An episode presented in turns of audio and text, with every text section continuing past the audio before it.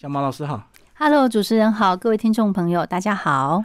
好，那我们来介绍油封的这个新产品。你为什么会把油置入你的这个食材里面？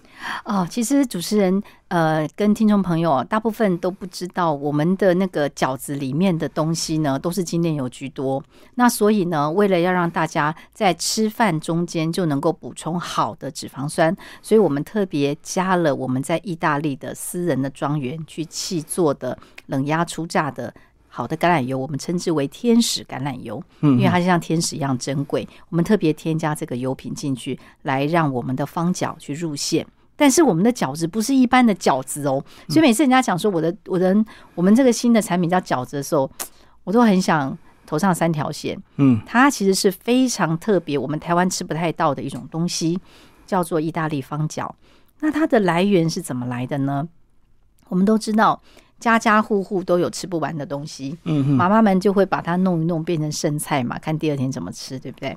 那我们中国人会把它拿来变成水饺，可是老外他手不巧啊，他没有办法像我们东方人一样去包饺子，甚至包鼎泰丰那种很多折的那种包子。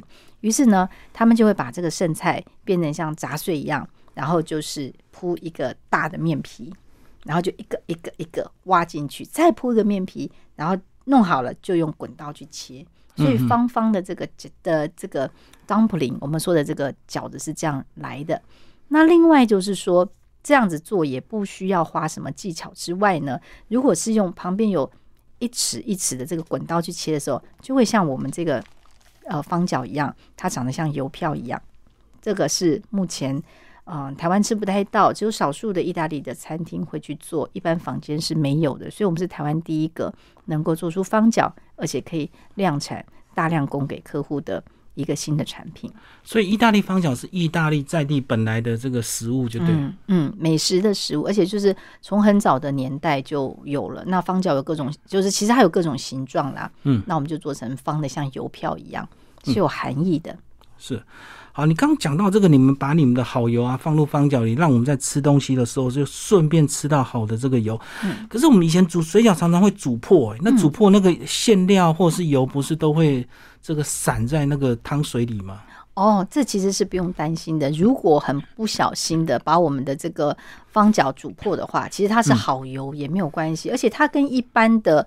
差不多，就是水饺煮破了，我们不会发现很多油出来，它还是最适合比例的一个添加，只是我们取代了动物性的油脂，所以我们这个饺子有个特色，就是零动物胆固醇的良善饮食。我们这是没有动物性胆固醇的哦，零动物胆固醇良善饮食，是不是讲一下为什么零动物胆固醇很重要？哦，因为其实呢，大家都知道，就是胆固醇。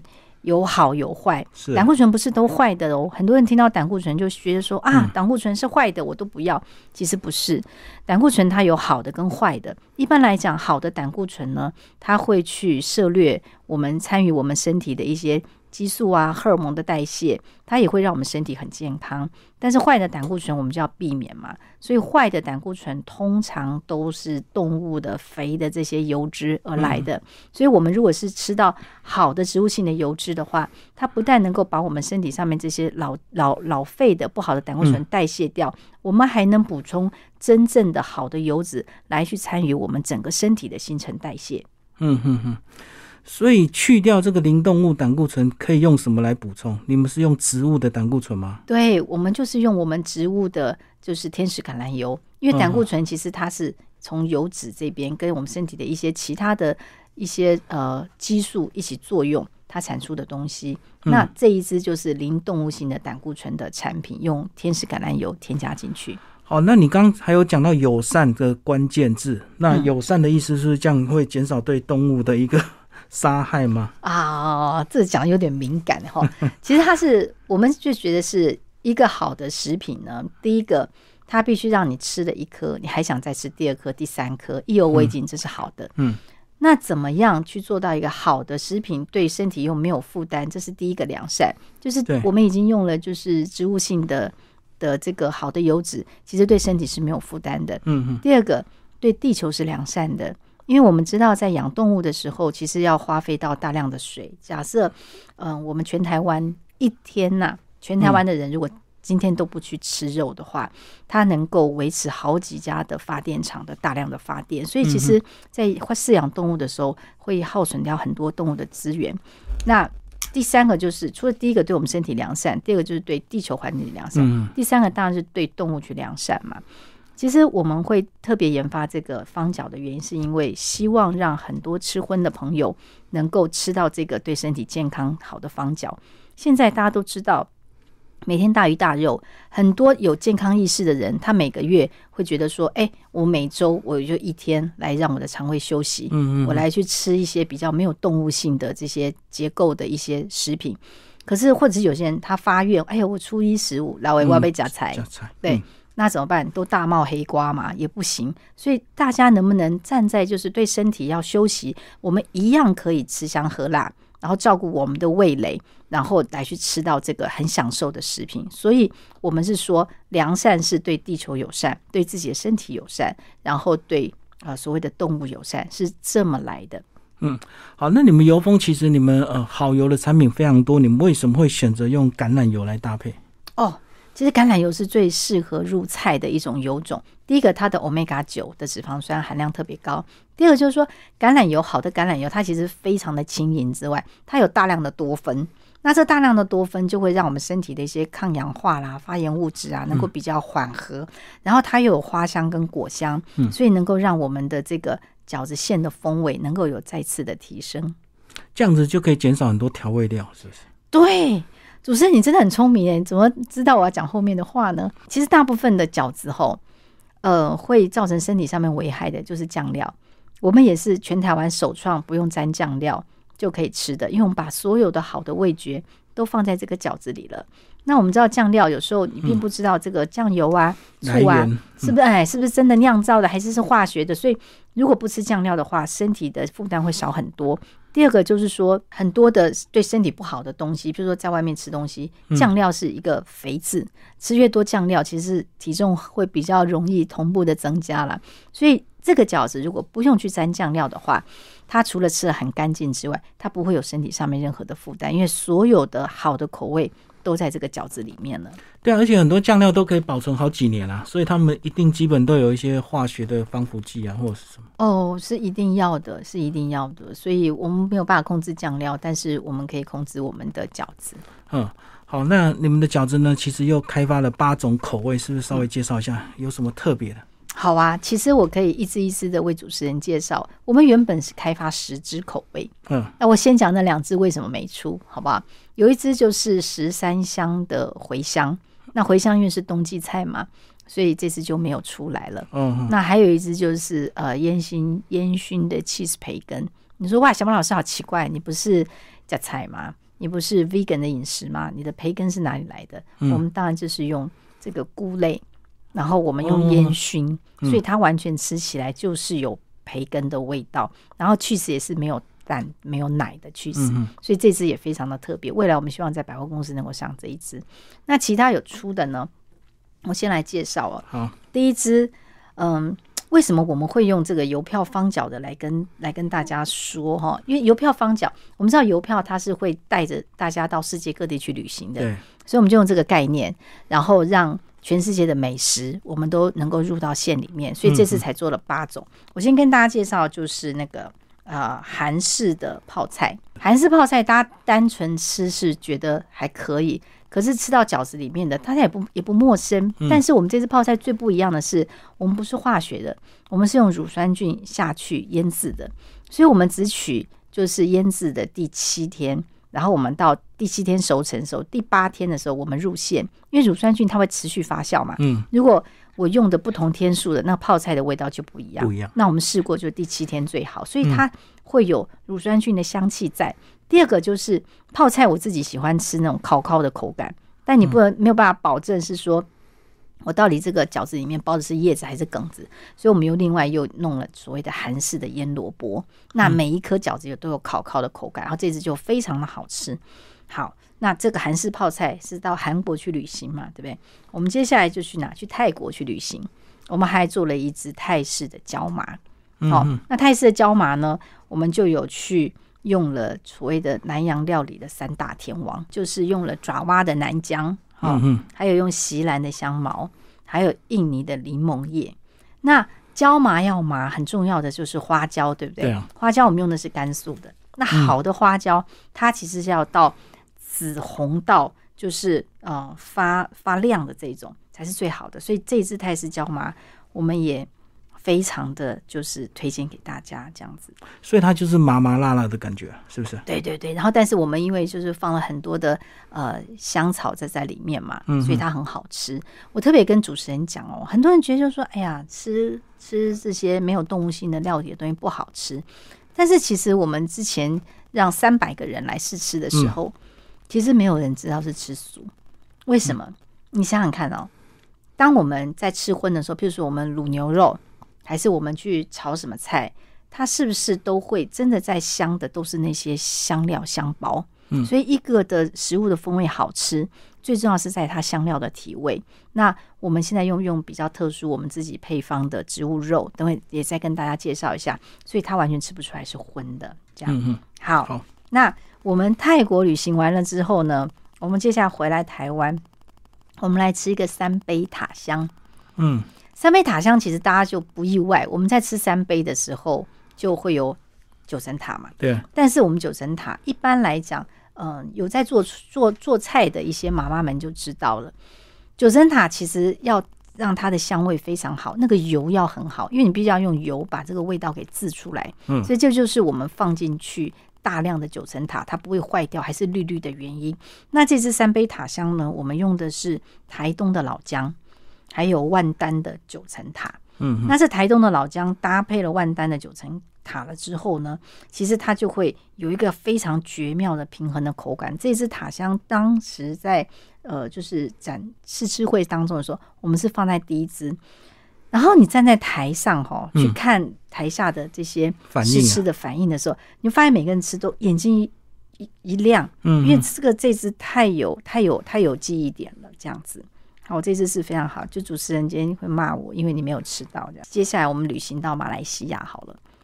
马来西亚其实有一个很特别的东西，叫做拉萨。嗯，我们那天在问，很多人是没有吃过，也没有听过拉萨的。嗯，拉萨也是一样，味道很重，而且拉萨它有一个非常非常棒的东西，是它里头有大量的椰奶，所以这次拉萨非常非常适合冬天的时候拿来煮汤饺。那我们里头还有放了彰化的 N C，就放一点点，让它好去提味，还有席兰的香茅，然后我们还放了一点点的花生粉。好、那所以呢，这次吃起来，当然它有一点，它还有姜黄在里面嘛，所以它吃起来整个身体会发热。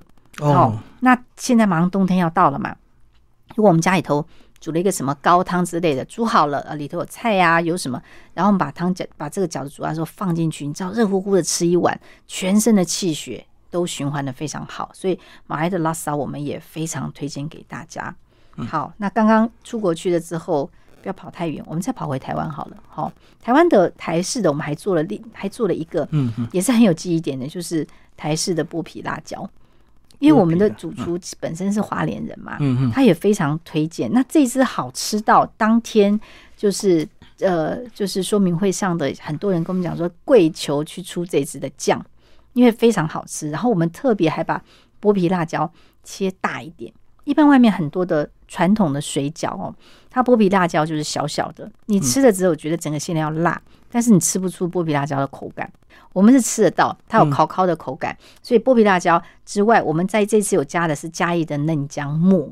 那这个嫩姜末呢，它就是可以让它整个的味道是比较平衡的。那这一只吃起来的时候很有记忆点，我们会干嘛？会建议大家吃这一支的时候配啤酒，嗯嗯，哇，非常非常棒！有辣的东西的时候，有烤烤的东西的时候，配啤酒也很好。那我们也会建议这一只饺子呢，可以拿来干嘛？用炸的。其实饺子呢，几种做法，我最后再跟大家说。当然，平常煮出来哦是非常赏心悦目的，因为我们每一种饺子都有不同的颜色，所以如果是同时好几只，好就是不同的颜色，所以我们都很鼓励消费者说，哎，一次就把八种口味买回去。八种口味买回去的时候，只要去吃的时候，那锅里面这个五颜六色，而且饺皮都是天然的色素去做的嘛，所以它那五颜六色哈。刚开始没煮的时候就很漂亮，但煮的时候它会稍微褪一点点颜色，因为它是天然的。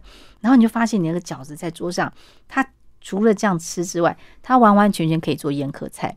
我们很少听到就是有人拿水饺去宴客，拿水饺去配什么红酒啦，配配什么白白的气泡酒很少。但是这个意大利方饺，它绝对是可以上得了宴会菜的。像等会我就给主持人一些资料，我们那天有去摆一些宴会菜的菜色哦，甚至放在沙拉里面都是非常棒的。好，剥皮辣椒吃完了之后呢，我们接下来就吃到南美洲去。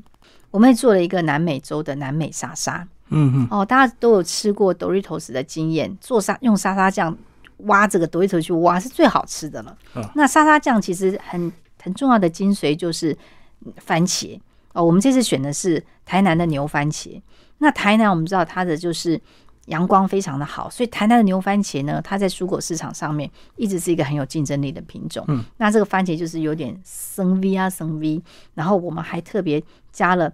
墨西哥的烟熏的红椒在里面，然后还有云林的洋葱，所以这支是有五星的。刚前面讲了一个椒麻的也有五星，其他都是没有五星。然后这只吃起来的时候非常非常棒的原因，是因为它有很浓很浓的异国风味，等于这只是一个风情万种的饺子。那这个南美莎莎也吃完了之后呢，还有一只我们也给大家介绍，也是我们台湾口味的，叫做。辣菜脯四季豆，哎，辣菜布拿来包水饺的本来就不多，然后我们还把它里面嘛，除了是用了是布袋的菜脯之外，嗯，我们用的是美浓的黑金的手工的豆豉，然后还有屏东的四季豆，一样四季豆把它切到有口感，所以这只吃起来的时候，它意外的是很干爽，好，就是很甘甜、很爽口之外呢，它其实有很浓厚的古早味。锅渣鼻，所以这支也是干嘛？很适合配啤酒。好，那接下来呢？我们讲到最后一只了。最后一只为什么把它留在最后讲？因为这只饺子最珍贵。嗯，我们这只饺子，我们特别用一个非常漂亮的就是浅紫色来去代表，用蝶豆花的颜色。那这只呢是意大利的意式的白胡椒松露。这支我们当天再去给大家介绍的时候，其实我们是配红酒，然后本来你知道在场都说不喝不喝，然后吃到后来的时候都喝开了，因为这个这真的是做宴会菜的方，就是方饺，我们不能当水饺去吃。它特别的原因是因为我们的松露放法不是佛系放法，外面也有松露饺子，可是放的都不多，我们是魔系放法，放人家三倍。是，所以一吃吼，那个香味会直接从鼻腔冲到脑门去，所以非常非常好吃。这只一支意式的松白胡椒松露，我们还放了一点白胡椒去提味。那因为我自己喜欢吃辣嘛，所以本来白胡椒放很多的，后来发现哎，放多会苦，所以我们就是一点点提味，嗯，非常非常棒。之外呢，其实它它的印度白胡椒可以延长这个松露的香气在哦，所以吃这一支的时候，我们是拿它来配红酒的。那这八只饺子呢？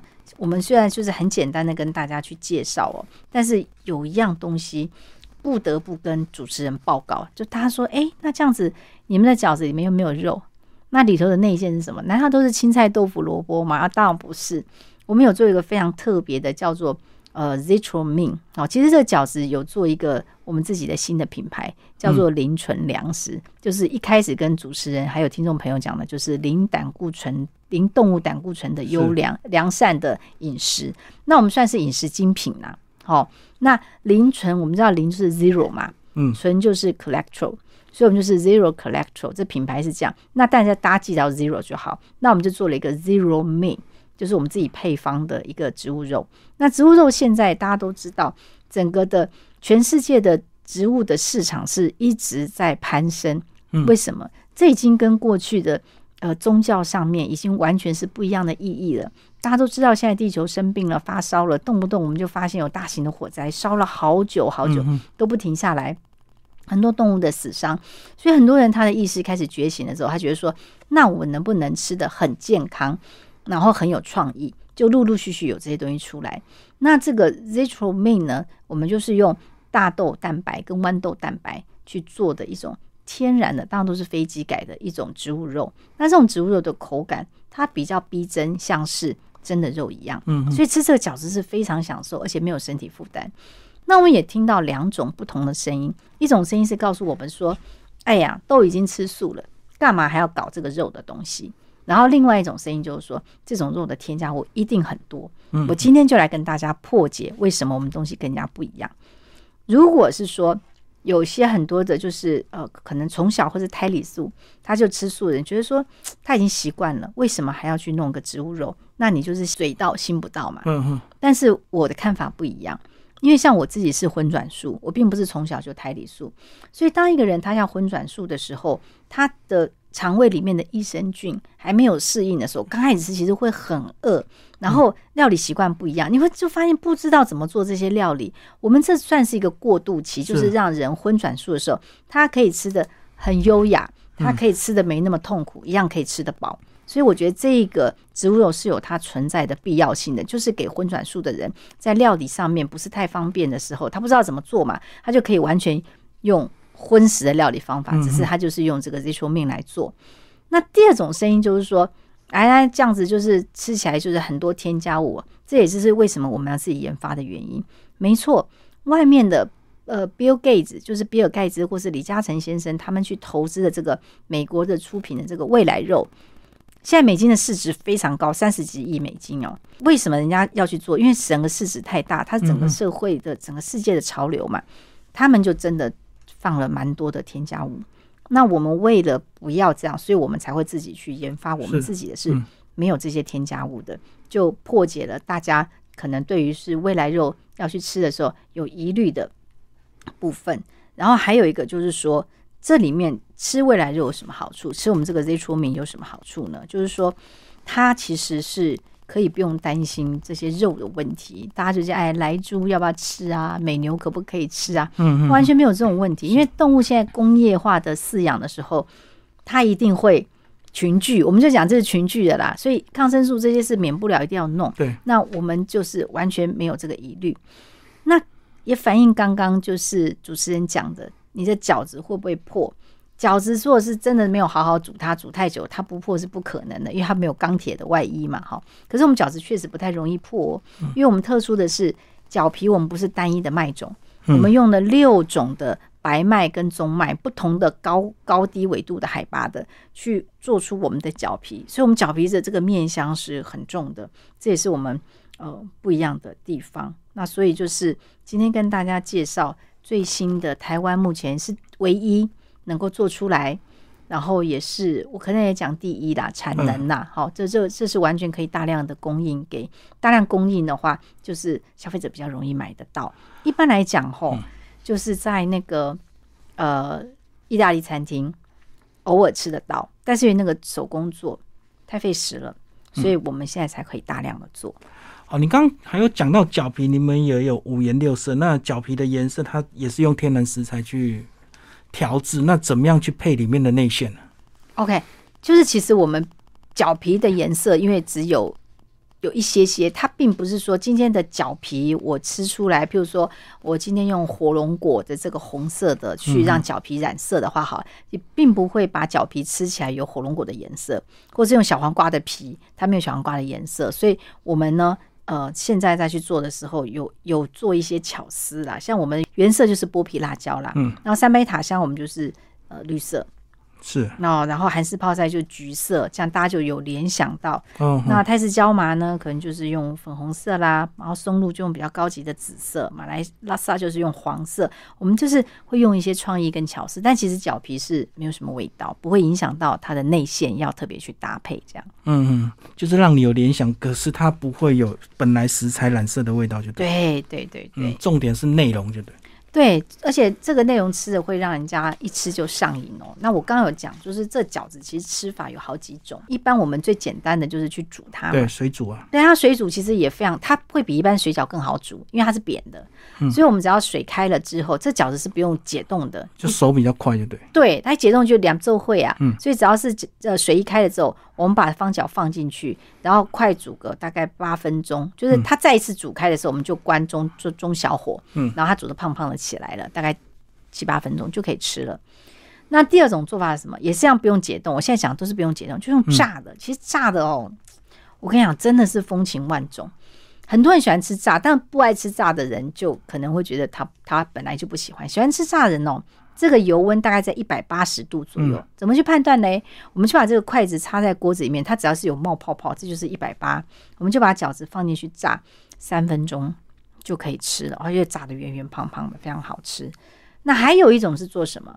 就是第一种煮的嘛，第二种炸的，第三种就是用酱酱，因为它是西式的，所以我们当然不是说用什么什么什么什么醋啊、酱油这样，其实是不用。嗯，它是用各种就是蔬果去做的。我们知道知道青酱、白酱、红酱都是蔬果，像青酱就是九层塔嘛，红酱就是番茄，用青酱、白酱、红酱这一种去做。白酱可以用坚果来去做，我们改天再来去分享。就是淋这些蘸酱吃，非常好吃，有青酱、白酱、红酱。好，第四种当然就是我刚刚说的做汤饺。哦，所以这个饺子它其实有四种不同的吃法。它就是，我们就开玩笑，之前不是有个我们与饿的距离嘛？嗯，我们这个饿就是快速缩短我们与饿的距离。可是我们是饥饿的饿，因为它太方便了。嗯，所以呢，它会是以我们的。宵夜的良心厨师啦，通常大家宵夜的时候都会忍着不敢吃，你知道吗？然后觉得哇，这样一吃我马上就睡觉了，我就会胖。可是说实在的，我研发这个饺子的时候，我确实是宵夜。那时候我凌晨四点多吧，我被饿醒了，因为那天晚上没有吃，嗯，然后晚上我就吃点水果，我就睡了。到了早上四点多的时候，我被饿醒的时候，我好想吃哦，然后我就开始写，我想吃什么，想吃什么，想吃什么，然后就跟我们家的的金牌主厨就一起的研发。然后我们就把这饺子就把它给做出来了，所以他是在晚上宵夜时候吃哦，也不用担心说哇糟糕，我这样吃了之后我就躺下去睡觉。它其实是跟一般的饺子比起来，它就是比较不会胖。嗯，好，你刚刚讲有用油炸的方式，那油炸也要搭配好的油啊。那如果你用家里不好的油，那不是浪费了食材吗？真的，主持人你太有概念了。其实好的油炸的油呢，哈，一般来讲，家庭主妇用的就是不外乎是玄米油啊，或者是呃一般的沙拉油。哦，但是大部分人现在对于沙拉油已经有点概念，就是说啊，我可不可以尽量不要用沙拉油去做？我们都知道就是精炼油嘛。可是现在我们也没有呃讲别的厂商的东西不好了。哈，像我们在外面开品油课的时候。很多妈妈会问说：“请问一下，油到底怎么分辨它是不是精炼的油？”所以，我们有时候会碰到很热情的消费者，会拿了油就凑到我的鼻子问说：“小猫老师，你闻一下，它到底是不是精炼油？”我们都不敢这么做。我们希望把这技能交给妈妈们。嗯，就是只要闻到这个油呢，它没有它原始植物的香气的话，它就是精炼油。是，所以我们知道，像葡萄籽油没有葡萄的香气，嗯，玄米油没有米的香气。哦，黄豆油、沙拉油没有黄豆的香气，这些就是精炼油。那精炼油它一个最好的优点是，它摆着其实是不太容易坏的。嗯，那基本上不太容易坏的东西，我就比较不会去吃它。那第二个就是说，它因为没有味道，所以它不会去影响到食材。嗯，好像有的时候人家觉得说啊，就就是总会有人用苦茶油去炸吧，因为苦茶油的香气很重嘛，有它特殊的香味在。可是我们会建议，就是炸东西就用橄榄油去炸。嗯，那很多人觉得说啊，橄榄油不是只能冷淋吗？不能用炸的吗？其实不是，炸的橄榄油是可以用的，因为一般来讲，我们的油炸温度到一百八十度就很难上去了，一边丢食材，它的温度是会下降。嗯，除非是餐厅的那种哇，那很大火的那种快速炉，你可能油温再会上去，会更高。但是一般的瓦斯炉是不可能。橄榄油真的耐高温，它可以到超过两百度。然后橄榄油为什么我们建议拿来油炸？它有很大的好处，是因为它的多酚特别高，所以它的油脂是很稳定。当它这样子高温下去炸的时候，其实对于我们的炸物是非常清爽的，而且不会有那种青草的味道。嗯，所以我们一个炸物要吃到很清爽，就要用好的橄榄油去炸，多分好的橄榄油去炸。其实对于饺子，对于身体来讲，不会吃炸物吃的这么负担。哦，所以橄榄油不是只能吃冷凝就对。对对对，好的橄榄油其实是炸是没有问题。那家里的这个炉子也不可能让它过高就对。没错。嗯嗯嗯，好，最后讲一下当天的那个呃试吃会好不好？当天试吃会你们也发了三百个人去吃啊。对，其实我们一场就是五十个人，然后我们总共办了六场，办了六场这样子，然后有各类的闲达人等啊，哈，都都有来去吃。然后其实我那天有一个蛮大的一个理解，这是跟我当初的理解不一样。我一直认为大家都知道意大利的人有吃方饺的习惯，可是现场去问没有吃过方饺跟没有听过方饺的人，其实是占大多数的。就五十个人当中，顶多一两个人举手，甚至整场没有人举手，就大部分人其实不太。太知道意大利方饺，然后在台湾也更不容易吃到意大利方饺，嗯嗯有还是有意大利厂商进来，但是我也跟各位讲，就是那种饺子不太容易煮。我们都吃自己在家有煮过面条嘛，也有煮过意大利面，不管是天使面啊，还是什么贝壳面，还是蝴蝶结，我们发现意大利面的煮法跟我们台湾一般的面条煮法是不一样的，那个不是那么容易煮，煮比较久，要煮比较久，所以那种进口的都是用那种面皮，嗯，那我们就是用传统的，我们台湾人就是呃方便，他知道怎么去煮饺子的。但是呢，我们用的是各种的不同的纤维度比较好的六种的白麦跟中麦下去做，这是第一个。所以吃的时候大家非常惊艳，是没有吃过这个饺子，嗯，然后在台湾是不容易吃到的。然后第二个就是说，绝大部分的人并不知道，因为我们事先没有讲嘛，根本不知道它是素的，都会记忆到说哇塔香好好吃，哇松露好好吃。